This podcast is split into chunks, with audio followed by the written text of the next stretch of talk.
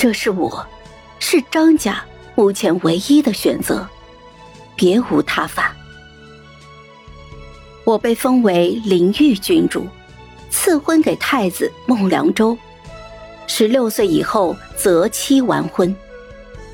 皇帝率兵南下，我爹不放心，就跟着一起去了。孟良臣带兵北上，我在城楼上看他身穿盔甲，意气风发，心里却泪流成河。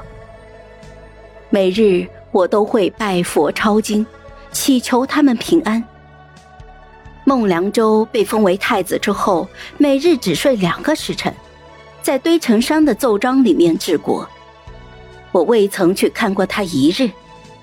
以前我以为和谁成亲都一样，现在才明白，心里有了惦记的人，其他人于我而言不过是草木。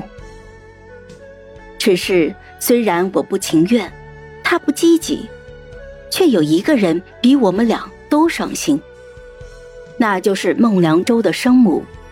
德妃，德妃从前是宫里的一名女使，因美貌被先皇赐给了彼时还在王爷的皇帝做妾。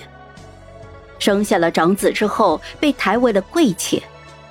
皇帝登基之后，孟良州成为了皇长子，他也顺理成章的成为了德妃，在宫中位分仅次于皇后和贵妃。德妃和从小锦衣玉食的贵妃不同，她从不在意自己的儿子想的是什么，她眼里只有权力和地位才是最重要的。我坐在贵妃的宫里下棋的时候，被德妃请去小坐，她用雨前龙井和梅花酥招待我。你们张家什么都有，自是吃惯了好的。只是这梅花酥颇费功夫，须得采下除雪之后初开的宫粉梅，碾碎再上锅蒸。一束的梅花也只得一碗的精华，而这一碗精华也只能做这么一小盘的梅花酥。兰儿可得尝尝。我吃了一口梅花酥，淡淡的梅花香，勉强笑道。谢娘娘好意，很好吃。我心里却堵得慌。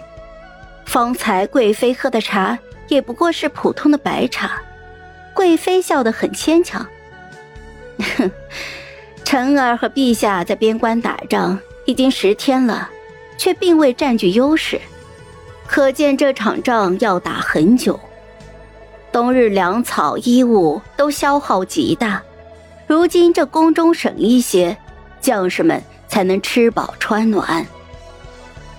只是娘娘，这一束的梅花也价值千两白银了，吃的一次就没了。呵，兰儿，你是张家的独女，区区千两白银算不得什么。待日后啊，你成为了太子妃，未来成为皇后之后，那便是一碟果子都价值万两黄金了。你也是吃得起、担得起的。他以为用钱能讨我的好，却不懂体贴冬日苦战的皇帝，不心疼浴血厮杀的将士们。他只想着把我巴结住，好让他的儿子能够顺利的登上皇位。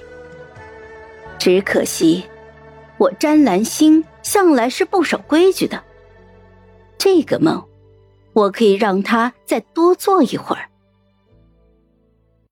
好了，本集故事就到这儿，我们下集见，记得订阅和点赞哦。